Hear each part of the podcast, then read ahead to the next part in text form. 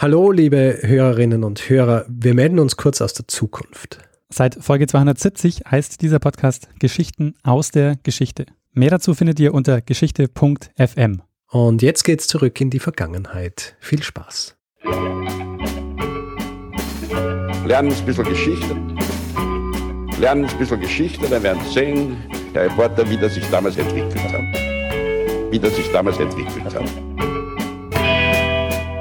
Hallo und herzlich willkommen bei Zeitsprung Geschichten aus der Geschichte. Mein Name ist Richard. Und mein Name ist Daniel. Ja, und wir sind zwei Historiker. Wir erzählen jede Woche eine Geschichte aus der Geschichte und wer uns in der Vergangenheit schon gehört hat, weiß, dass wir das immer abwechselnd machen und wer noch genauer zugehört hat, weiß, immer die Person, die die Einleitung macht, ist nicht die Person, die dann die Geschichte erzählen wird, beziehungsweise ist die Person, die nicht die äh, Geschichte in der Vorwoche erzählt hat, was äh, natürlich logisch stringent dann auch bedeutet, dass in dieser Woche, in der die eine Person die Einleitung macht, die andere Person die Geschichte erzählen wird. Was du jetzt also, kompliziert erzählt hast, war, dass du letzte Woche eine Geschichte erzählt hast und ich diese Woche dran bin und du letzte Woche über Charles Lindbergh gesprochen hast, ähm, der nicht nur ein begnadeter Flieger war, sondern auch ähm, in der Medizin ähm, tätig war. Sehr gut. Nimmst mir hier den äh, gesamten Wind aus den äh, Segeln. ja. so, alle, äh, alle so äh, gut vorbereiteten äh, Stehsätze. Ja. Ach, die hast du gut vorbereitet.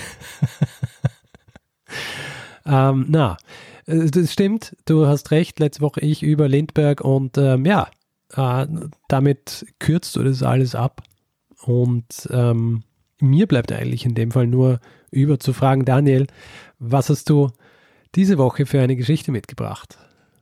Ähm, ja, Richard, in der Geschichte, die ich heute erzähle, äh, geht es um Salpeter. Salpeter? Salpeter. Weißt du was über okay. Salpeter? Ähm, es ist was aus der Chemie. Richtig. Wir machen heute ein bisschen Chemiegeschichte, aber das Ganze wird äh, viel, viel größer als nur äh, Chemie sein. Also wir werden uns ähm, eine sehr spannende Phase in der Geschichte anschauen, wo Salpeter eine wichtige Rolle gespielt hat. Mhm. Äh, Salpeter ist erstmal ja eine, eine, chemische Verbindung, also Kaliumnitrat oder Natriumnitrat. Und ähm, einige Salze werden, wie das so schön heißt, äh, mit Trivialnamen ähm, als Salpeter bezeichnet. Okay. Wir sprechen heute über das sogenannte Chile-Salpeter. Mhm. Und da ich Sorge habe, über die chemischen Sachen ähm, Quatsch zu erzählen, habe ich bei einer Expertin nachgefragt, äh, die uns in dieser Folge unterstützen wird. Und zwar ist es die Chemikerin Marlene Scheuermeier. Okay. Und äh, wir werden sie jetzt auch gleich mal kennenlernen und äh, sie erzählt uns nämlich mal, was Salpeter äh, überhaupt ist. Also Salpeter wird Kaliumnitrat bezeichnet. Ähm, das ist eine ja, Kaliumsalz ähm, mit Nitratanionen. Und das kommt einerseits natürlich vor, andererseits wird es eben auch viel hergestellt für ähm, verschiedene Verwendungszwecke. Kaliumnitrat ist so, wenn man es äh, abgesehen von seinen Verwendungen betrachtet, erstmal ja, uninteressant. Also Kaliumnitrat ist ein, das Kaliumsalz der Salpetersäure. Salpetersäure ist ein, eine starke ätzende Säure. Wie wir es jetzt ähm, gehört haben, ist es an sich ähm, so chemisch uninteressant, äh, abgesehen von den Anwendungen. Äh, und äh, das, ist eine, das ist eine interessante Art, das äh, darzustellen. Die meisten Dinge sind, die meisten chemische Dinge sind in sich uninteressant, abgesehen von der Anwendung. Oder hast du schon mal jemanden gesehen, der durch ähm, eine chemische Formel äh, an die Wand hängt, weil sie so schön ausschaut? Ähm, was ich sagen wollte, ist, äh, es gab eine Zeit in der Geschichte, in der Salpeter eine zentrale Rolle gespielt hat. Okay. Weil es in zwei Bereichen eingesetzt wurde äh, und in diesen beiden Bereichen unerlässlich war. Zum einen äh, wurde Salpeter eingesetzt in der Landwirtschaft. Salpeter ist äh, Rohstoff für die Produktion von Dünger, von Nitratdünger. Und wir werden uns das gleich noch genauer anschauen. Und es gibt noch einen zweiten Bereich, ähm, wo äh, Salpeter unerlässlich war. Und äh, weißt du oder kannst du äh, erraten, in welchem Bereich? Nein. Salpeter ist äh, einer der Grundstoffe von Schwarzpulver, beziehungsweise Sprengstoff. Ah, Verstehe. Es ist lustig, dass Sie, äh, ich habe nämlich an, äh, weil du von Salpeter gesprochen hast und es ist ja Geschichte, ja. Ja. Also äh, kommt einem natürlich ähm, sowas wie Krieg und so weiter in den Sinn. Und ich habe dann, habe mir dann überlegt, aus, aus was hat der Nobel sein Dynamit gemacht? Aber das war ja, glaube ich, Glycerin Ja, äh, und, und Kieselgur. genau, richtig. Und, ähm, und deswegen habe ich, hab ich das nicht in Verbindung gebracht. Aber äh, lustig. Schwarzpulver. Genau, Schwarzpulver. Und deshalb war Salpeter ähm, ein wahnsinnig wichtiger Rohstoff in Europa und für Europa. Einerseits militärisch äh, wegen dem Schwarzpulver und andererseits eben für die Landwirtschaft, weil ähm, das wichtig war für, für die Düngerproduktion und da- damit also eben auch für, äh, um die Ernährungslage zu sichern. Ähm, und ähm, Marlene Scheuermeier wird uns jetzt mal noch ähm, ein bisschen genauer einführen, äh, was es mit diesen beiden Anwendungen auf sich hat. Also im Schwarzpulver dient Kaliumnitrat, also Salpeter, als äh, Sauerstofflieferant. Und ähm, das wird, das Schwarzpulver wird quasi verbrannt. Das Kaliumnitrat zersetzt sich.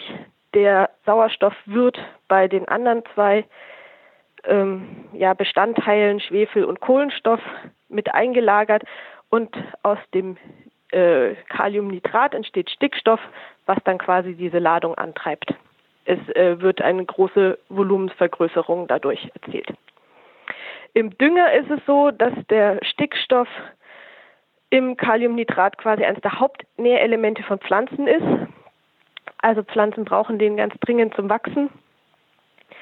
Und ähm, das Kaliumnitrat kann einerseits als Dünger verwendet werden, aber es gibt auch viele andere stickstoffhaltige Dünger, die man entweder direkt ausbringt oder von den Pflanzen selber umgewandelt werden. Also Schwarzpulver besteht aus etwa 75 Prozent aus Kaliumnitrat, also Salpeter, und wurde damals schon als Schwarzpulver für ja, Treibstoff in Pistolen benutzt und findet auch heute noch Verwendung in zum Beispiel Feuerwerkskörpern. Genau, also ähm, dieses Salpeter ähm, war also ein, ein wahnsinnig wichtiger Rohstoff, ähm, der äh, gerade so im 19. Jahrhundert sehr häufig gebraucht wurde. Aber ähm, wie wir jetzt schon gehört haben, ähm, dadurch, dass es also auch ähm, für Schwarzpulver verwendet wurde, äh, war das auch schon äh, schon viel länger auch in, äh, in Gebrauch in Europa. Deshalb gibt es auch ähm, einen ja einen Berufszweig, der ähm, dafür zuständig war, dieses Salpeter zu gewinnen. Das waren die sogenannten Salpeter-Sieder. Und äh, wir werden jetzt ein bisschen was noch über die äh, sogenannten Salpeter-Sieder hören. Es gab viele Jahr, Jahrhunderte lang ähm, den Beruf des Salpetersieders, auch in Europa, weil man ja vorher schon, bevor man ohne größere Probleme in Chile und Peru Salpeter abbauen konnte, Salpeter gebraucht hat.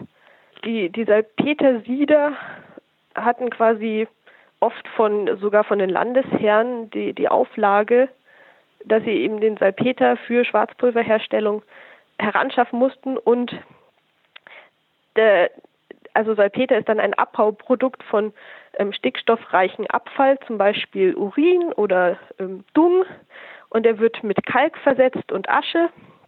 Und ähm, wenn das gut belüftet ist und nach gewisser Zeit bildet sich eben Salpeter.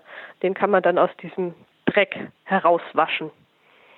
Deswegen ähm, Sieder kommt dafür, dass man das bei hohen Temperaturen gemacht hat, also mit kochendem Wasser hat man den dann aus diesem ja, Abfall herausgewaschen.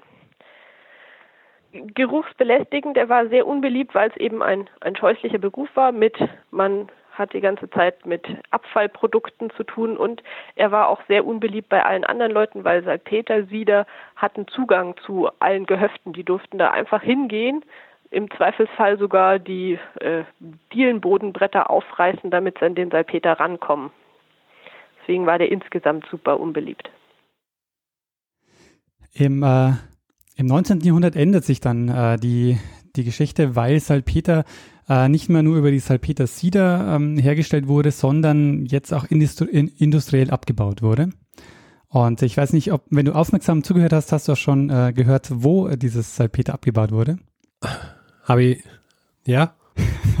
Nämlich in Chile. Ach so. Ja, naheliegend, ja. Ähm, Salpeter wurde zu einem der wichtigsten Exportgüter aus Südamerika. Aha. Und äh, das war eben im 19. Jahrhundert beginnt also dann dieser industrielle Abbau von Salpeter. Und da wurde ähm, und Salpeter wurde in der Atacama-Wüste vor allen Dingen abgebaut. Die ist äh, heute im Norden Chiles. Die Atacama-Wüste ist äh, oder gilt als die trockenste Wüste der Welt. Und daher kommt auch der Name äh, Chile Salpeter für das Natriumnitrat oder Kaliumnitrat. Äh, diese Lagerstätten von Salpeter in der Atacama-Wüste sind äh, auch Reste von abgelagertem Vogelkot, äh, von dem dann die organischen Anteile verwittert sind und dann bleibt eben noch dieses ähm, Salpeter übrig. Die müssen äh, ganz schön viel äh, herumgekotet haben, dort. dass, man, dass man eine eigene Industrie aufbauen kann auf Basis ihrer, ihres äh, versteinerten Codes. Ja, und äh, Industrie aufbauen ist jetzt auch das richtige Stichwort, ähm, denn an diesem, äh, an diesem äh, industriellen Abbau von Salpeter, ähm, das eben so ein wichtiger Rohstoff für Europa war, haben jetzt auch ähm, Kaufleute, vor allen Dingen in äh, Großbritannien und äh, in Hamburg, sehr gut verdient. Äh, Salpeter wird für, für Chile, also zum, zum weißen Gold.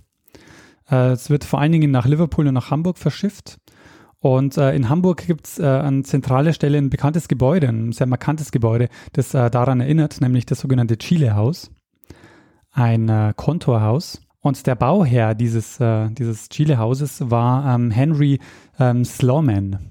Und dieser Henry ähm, Sloman, der ähm, war ebenso wie der ja, wie der Unternehmer Hermann Völsch äh, für einen großen Teil dieses Salpeterhandels verantwortlich. Beide hatten in den 1860er Jahren in Chile Unternehmen gegründet und äh, waren Jugendfreunde. Und Völsch, der gründet äh, nicht nur das äh, Unternehmen dann in, äh, in Chile, um das Salpeter abzubauen, sondern er, er, er gründet auch noch eine Reederei, um dann das Salpeter auch nach Hamburg verschiffen zu können.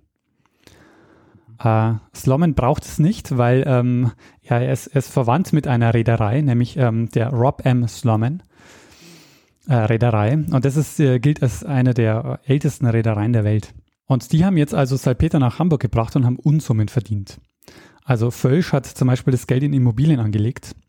Und äh, wer in Hamburg ist, äh, kennt vielleicht den Völsch-Block. Das ist ein sehr großes Geschäftshaus am Rathausmarkt, also wirklich ähm, mit am teuersten Platz der Stadt. Und wie ich in der Vorbereitung gelesen habe, äh, ist das immer noch in Familienbesitz. Und äh, bei Sloman ist es so, ich weiß nicht, ob ich den richtig ausspreche übrigens, weil der, man schreibt den S-L-O-M-A-N. Ähm, er hat Ja, Brit ja. britische Wurzeln und ich hätte jetzt mal gedacht, es muss Sloman heißen. Ja. Ähm, der wurde ähm, 1912 mit dem, Vermogen, äh, mit dem Vermögen von 60 Millionen Mark als einer der reichsten Personen in Hamburg bezeichnet. 60 Millionen Mark zu dem Zeitpunkt. Genau, 1912. Hm, das ist kräftig, ja. Genau, also wie man daran sieht, also dieser, dieser Salpeterhandel, der hat äh, richtig gut äh, Geld gebracht. Der hat ähm, auch also in den Hamburger Hafen sehr viel Geld, ein, äh, sehr, viel Geld äh, reingespült und eben auch diese Geschäftsmänner ähm, sehr, sehr reich gemacht. Warum ich das ausführlich erzählt habe, ist, weil es auch wieder ein Beispiel ist für Kolonialismus. Also gerade eben Hamburg, der Hafen, diese Reedereien, die haben massiv davon profitiert. Ähm, Hm. ähm, und, und gleichzeitig eben ist es auch noch so präsent, eben durch zum Beispiel dieses Chile-Haus, dass ich, ähm, ich werde ein Foto auch noch in die Shownotes gehen, das ist ein sehr, sehr präsentes und markantes Haus ähm, in Hamburg. Ja, ist auch, ist auch eine gute Erinnerung, wenn man also diese Gebäude sieht, äh, wie, wie bleibend auch da quasi die, der Vorteil war, den man durch den Kolonialismus eigentlich gehabt hat. Genau, ja. Also das, also so, dass es auch was ist, das einfach bleibt. Also wenn du jetzt sagst, dass dieses, dieser, äh, dieser, dieser Block noch in Familienbesitz ist, ja. ähm, das sind einfach Sachen, die, äh, die, der Reichtum war nicht einfach weg, nachdem es quasi mit dem Kolonialismus vorbei war. Ja, richtig, genau. Also der ist geblieben. Ähm, abgebaut wurde ähm, das Salpeter so, dass es, das wurde aus so Gesteinsschichten gesprengt. Diese Trümmer wurden dann in eine Fabrik gebracht, die sogenannten Officinas, und äh, wurden dort zermahlen, ausgekocht und anschließend hat man dann das Wasser in der Wüstensonne verdampfen lassen und übrig ist dann das Salpeter geblieben. Aha. Das war insgesamt eine sehr anstrengende und ähm, extrem mühsame Arbeit. Also es, ähm, es gibt Berichte eben von, von Arbeiterinnen und Arbeitern, dass die eben da unter sehr harten Bedingungen in der Wüste ähm, gearbeitet haben ähm, und äh, dieses, dieses Salpeter gewonnen haben, das dann eben nach, nach Europa verschifft wurde. Mhm. diese Überfahrt, also der Transport auf dem Seeweg, der wurde dann als sogenannte Salpeterfahrt bezeichnet. Die war deshalb berüchtigt, weil ähm, die Schiffe um das Kap Horn fahren mussten. Und äh, das zählt zu den schwierigsten Routen der Seefahrt, wegen dieser heftigen, äh, wegen der heftigen See-Westwinde. Und ähm, was ich interessant fand, war, dass das der letzte ähm, Bereich war, in dem ähm, Waren mit Segel und nicht mit Dampfschiffen transportiert wurden. Mhm. Das äh, lag daran, dass die, dass die Ankunft der Ladung nicht zeitkritisch war. Also das Salpeter ist nicht kaputt gegangen äh, während der Fahrt und es war egal, ob man da eine Woche früher oder später angekommen ist. Ähm, sagen wir mal, für, für all jene, die äh, geografisch jetzt äh, nicht so äh, gut sind, erklär mal, wo das Kap Horn genau ist. Ja, also Kap Horn ist der südlichste Teil äh, Südamerikas. Mhm. Äh, und da mussten sie eben mit den Schiffen einmal, einmal rum, uh, um, das, uh, um die Schiffe eben nach, ähm, nach Europa zu bringen. Ja. Genau, also ich habe jetzt gesagt, dass das Gebiet heute im Norden Chiles liegt. Äh, das war aber nicht immer so. Das Gebiet ähm, war vorher ähm, Teil Perus und Boliviens. Und es gab zwischen 1879 und 1884 den sogenannten Salpeterkrieg, der auch manchmal als Pazifischer Krieg bezeichnet wird. Ähm, auf die Details gehe ich jetzt nicht ein, aber es war ein Krieg, der eben geführt wurde äh, auf der einen Seite von Chile und auf der anderen Seite von Peru und Bolivien. Und dieser Krieg wurde beendet 1884 mit dem Vertrag von Valparaiso. Äh, und am Ende kommt Chile durch diesen Salpeterkrieg in, im Besitz nahezu aller bekannten Vorkommen von Salpeter und wird und hat im Grunde genommen ein Monopol auf Salpeter. Praktisch. Chile, genau, ja. Also Chile hat damit mit Unterstützung Großbritanniens äh, einen großen Teil dieser äh, Atacama-Wüste besetzt, die vorher eben zu Peru und Bolivien gehört haben und damit hat, haben die quasi ähm, dieses äh, dieses Monopol gehabt und es beginnt damit eine neue Phase im Salpeterabbau, weil jetzt wirklich auch im großen Maßstab Salpeter abgebaut und verschifft wird. Aber sag, ähm, ist äh, zu diesem Zeitpunkt Salpeter der einzige äh, Sauerstofflieferant in, oder mögliche mögliche chemische Verbindung gewesen, die Sauerstofflieferant in Schwarzpulver war? Genau. Oder hat es auch was anderes gegeben? Nee, für Schwarzpulver hat man nur Salpeter verwendet. Äh, für Dünger hat man auch noch andere Nitrate verwendet, aber äh, vor allen Dingen dann doch Salpeter, weil man das ähm, in, in, großen Mengen hat, ähm, hat verschiffen oder eben bekommen können. Es kam jetzt nach dem Salpeterkrieg zu einem, zu einem großen Boom. Es entstehen ganz viele Salpeterwerke, also diese Officinas. Ähm, und mitten in der Wüste, ähm, also du musst dir vorstellen, diese Officinas, die stehen ja mitten in der Wüste. Deshalb entsteht drumherum auch ähm, sehr viel Infrastruktur, weil da haben eben oft tausende Leute gearbeitet. Das heißt, es entstanden in der Wüste teilweise kleine Städte. Ähm, und ich habe in einer Quelle gelesen, dass es so un, um die 170 Salpeterstädte waren, die da im Chile, äh, im Norden Chiles sich angesiedelt haben. Ich habe auch so ein paar Zahlen gefunden, wie das so, ähm, wie das so wächst. Also 1870 habe ich da gefunden, werden 147 Tonnen nach Europa verschifft. Und das steigt bis 1913 auf 800.000 Tonnen. Mhm. Also da ähm, wird, wird wahnsinnig viel ähm, exportiert. Und jetzt ist es so, dass es ja während des Ersten Weltkriegs zu einer Seeblockade kommt, ähm, die dazu führt, dass das Deutsche Reich keinen Zugang mehr zu Salpeter hatte. Und äh, das ist der Grund, warum die synthetische Herstellung von äh, Salpeter ähm, massiv forciert wird. Mhm. Und es kommt dann 1914 zum sogenannten Salpeterversprechen. Der Chemiker Karl Bosch, der für BASF arbeitet oder gearbeitet hat und später auch geleitet hat, der versichert der obersten Heeresleitung vertraglich, dass er Salpeter, ähm, beziehungsweise eigentlich einen Ersatz, nämlich Ammoniak, in großem Maßstab industriell herstellen wird. Und im Gegenzug lässt er sich eine, den Bau der Anlage mitfinanzieren und legt dann Mindestabgabemengen fest. Mhm. Das Ganze basiert auf dem sogenannten Haber-Bosch-Verfahren. Und bevor wir uns das aber genauer anschauen, müssen wir noch kurz klären, wie es überhaupt dazu kommt, äh, wie es ähm, wie es dazu kommt, dass, dass da jetzt so dieser, äh, dieser dieses chemische Verfahren ähm, äh, entwickelt wird. Das beginnt nämlich schon wesentlich früher mit Justus von Liebig, den du vielleicht kennst. Ja. Ein äh, sehr bekannter deutscher Chemiker, der letztendlich die moderne, äh, moderne Düngeverfahren begründet. Weil der, ähm, er war es, der herausgefunden hat, dass die Aufnahme von Stickstoff Grundlage für Pflanzenwachstum ist. Und jetzt hat das Bevölkerungswachstum der, ja, und, und der immer größer werdende Bedarf an Stickstoffdüngern dazu geführt, dass das mit natürlichen Düngern ähm, nicht mehr zu machen war. Es war einfach nicht mehr zu schaffen, so viel Dünger, ähm, ähm, so viel Dünger ranzuschaffen. Und es gab dann Berechnungen um 1900, wo man davon ausgegangen ist, dass ungefähr 1918 die Stickstoffnachfrage nicht mehr befriedigt werden kann. Und man hat äh, eine große Hungersnot für die westliche Welt vorhergesagt. Und da kam man dann auf die Idee, ob man das Ganze nicht auch durch ein chemisches Verfahren lösen kann. Den Stickstoff eben aus der Luft zu binden und dann, ähm, äh, und dann zu nutzen. Und das war dann auch für diese Zeit, also so um 1900, war das das prägendste, der, war das der prägendste Forschungsbereich in der Chemie. Äh, und der läuft unter dem Stichwort Brot aus Luft. Okay. Ähm, und das würde, die, dieses Verfahren wurde dann 1910 patentiert und das hat erstmals ermöglicht, den Stickstoff der Luft zu binden und dann Ammoniak herzustellen, was dann wiederum Basis für Dünger und für äh, Sprengstoff gedient hat. Wie das allerdings funktioniert, das erklärt uns jetzt äh, unsere Expertin, die uns ein bisschen genauer zeigt, wie dieses Haber-Bosch-Verfahren denn äh, tatsächlich funktioniert. Also das Haber-Bosch-Verfahren ähm, ist ein Verfahren zur Synthese von Ammoniak. Ähm, Ammoniak ist auch eine Stickstoffverbindung und im Haber-Bosch-Verfahren wird aus Wasserstoff und Stickstoff aus der Luft Ammoniak hergestellt. Das ist äh, ganz bemerkenswert, dieses Verfahren, weil es eben dazu führt, dass man früher sagte man äh, Brot aus Luft herstellen kann. Also man nimmt die Luft, produziert dadurch Ammoniak, kann dadurch Dünger produzieren, der dann eben für die äh, Ernährung äh, wichtig ist. Im Haber-Bosch-Verfahren wird ein eisenhaltiger Katalysator verwendet. Das ist ganz wichtig. Sonst funktioniert das Ganze nicht und dann funktioniert es bei hohen Drücken 250 bis 350 Bar und hohen Temperaturen 450 bis 550 Grad.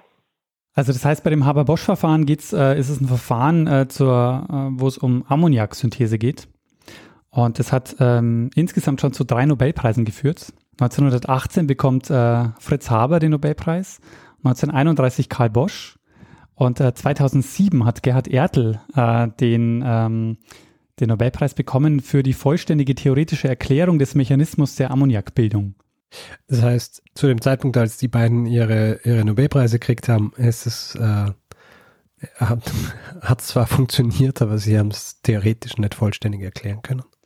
Anscheinend, genau, ja. Das äh, ist ah. dann erst, ähm, erst später gelungen durch Gerhard Ertl.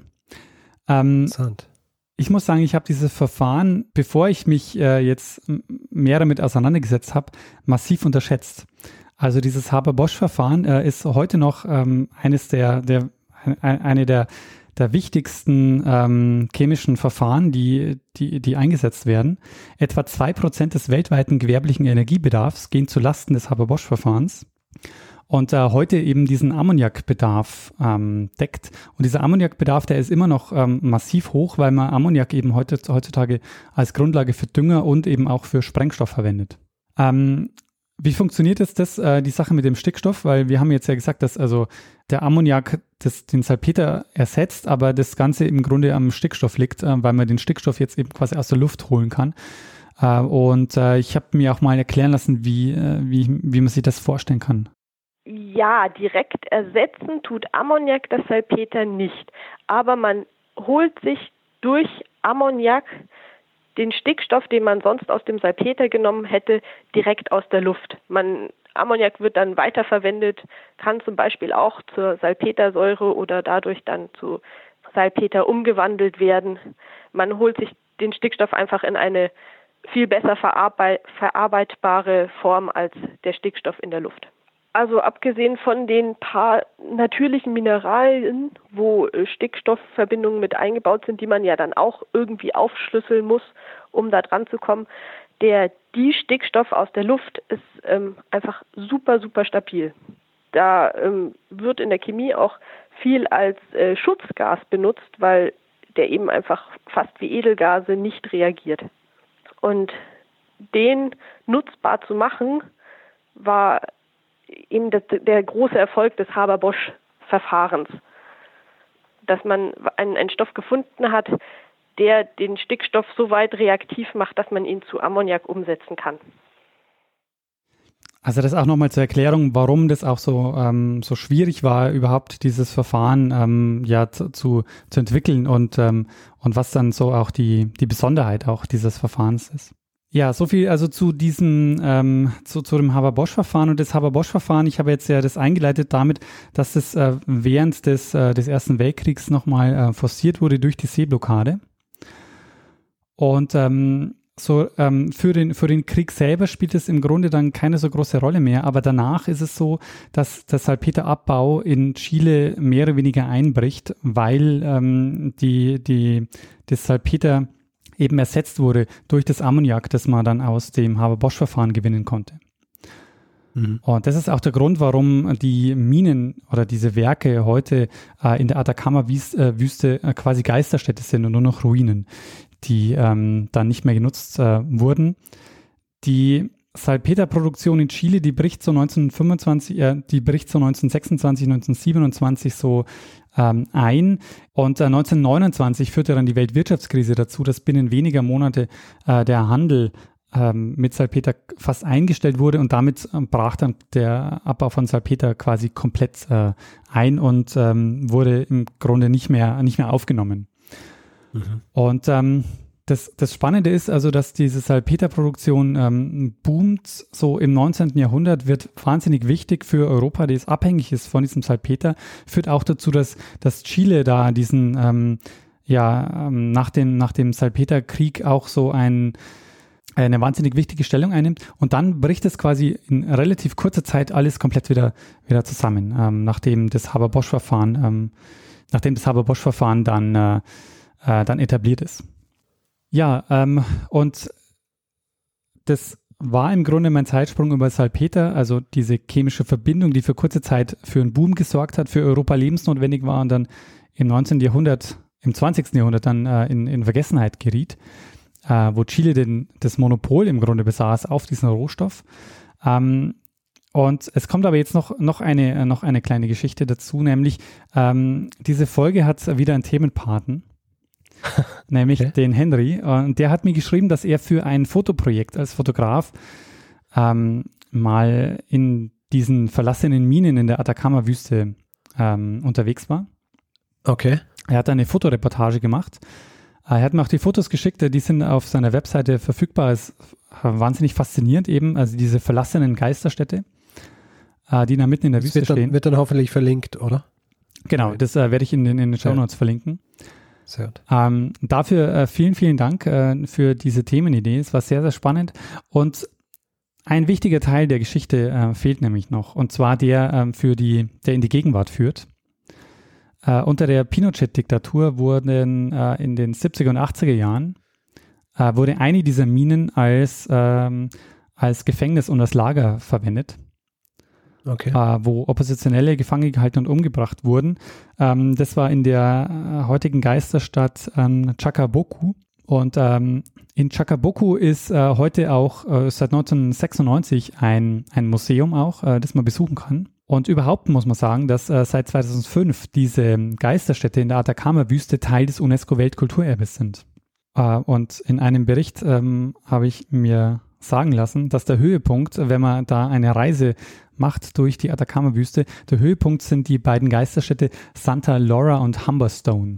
Okay, wieso, wieso sind das die Höhepunkte? Weil die die größten sind oder die verlassensten? Genau, ich glaube, die waren, äh, das waren mit die größten. Ähm, ja. Und äh, auch mit ähm, diejenigen, die am spätesten verlassen wurden. Okay.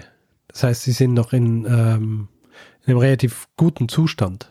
Äh, guter Zustand ist, ähm, ja, also relativ. Äh, relativ, genau. ja. Also wie so eine Stadt aussieht nach 70 Jahren äh, der, äh, dem Sand und der Sonne ausgesetzt. Ja. Das ist ähm, sehr gut. Äh, ist jetzt dann auch auf diesen Fotos zu sehen? Das ist genau, das ist auch auf diesen Fotos zu sehen. Ähm, was nicht, nicht auf den Fotos zu sehen ist, was mir äh, Henry nur geschrieben hat, ähm, ist, dass das für ihn sehr eindrücklich war, dass ähm, ganz viel von diesen Städten ähm, natürlich geplündert wurde in der Zwischenzeit. Mhm. Auch ganz viele, ähm, in ganz viel, äh, manchen dieser, dieser Städten, äh, manche dieser Fabriken, die recht klein waren, da ist im Grunde nur noch der Friedhof übrig. Mhm. Und ähm, da gab es wohl so viele grausige Bilder, weil auch die, ähm, die Gräber geplündert wurden und ähm, es einen Brauch gibt, ähm, die Toten, den Toten dort ähm, den Kopf vom Körper zu trennen. Okay. Und äh, man da eben ganz viele auch eben ähm, Leichen rumliegen sieht äh, mit, mit abgetrennten Köpfen. Naja, die, ich meine, wenn man jetzt so eine Leiche sieht, die ja höchstwahrscheinlich schon recht verwest ist und wahrscheinlich nur noch Skelett. Für mich persönlich würde es jetzt nicht so einen Unterschied machen, ob da jetzt noch der Schädel dran ist oder nicht. Für dich schon? Na, ich, ich weiß also so von der Grausigkeit her, ich meine, das Grausige ist wahrscheinlich, dass hier, dass überall Leichen rumliegen, aber da jetzt so dieses, ähm, der unbelebte Kopf äh, dran ist oder nicht. Aber ähm, äh, ich kann mir vorstellen, dass es wahrscheinlich komisch ist, wenn man herumgeht und überall liegen Schädel. Ja, in, in dieser Stimmung dann auch, ne? Du bist ja dann in, in dieser Wüste, äh, die Sonne brennt. Ja. Ganz allein. Keine Menschenseele. Um dich herum nur Leichenteile und ähm, verhärteter Vogelkot. Sehr spannend. Also äh, äh, es ist ja auch ähm, ist ja Wirtschaftsgeschichte eigentlich. Ja. Die, äh, diese Geschichte. Also ein bisschen Chemie, äh, Chemiegeschichte und Wirtschaftsgeschichte in erster Linie und äh, so auch so diese Art Wirtschaftsgeschichte, wie ich sie äh, gern mag, wo ja relativ einfach über quasi ein Produkt erkennbar ist, wie, also wie dieses eine Produkt die, die Welt verändert hat, beziehungsweise besonders irgendwie so Geschicke geleitet hat in unterschiedlichsten Teilen der Welt. Das, ähm, das mag ich immer ganz gern. Also es erinnert mich von, von der, ähm, von, so ein bisschen von der Tragweite, auch wenn es jetzt nur temporär ist, ein bisschen so an diese Kartoffelfolge, die ich gemacht habe, wo die Kartoffel ja auch den Weg nach Europa findet und dort äh, quasi Eigenleben dann äh, entwickelt und äh, Salpeter, ähm, der auch dann quasi von Südamerika in, hauptsächlich so nach Europa kommt und in, und in die USA. Also, was, was ich halt auch sehr spannend fand an der Geschichte war, dass sie so zeitlich abgegrenzt ist. Ne?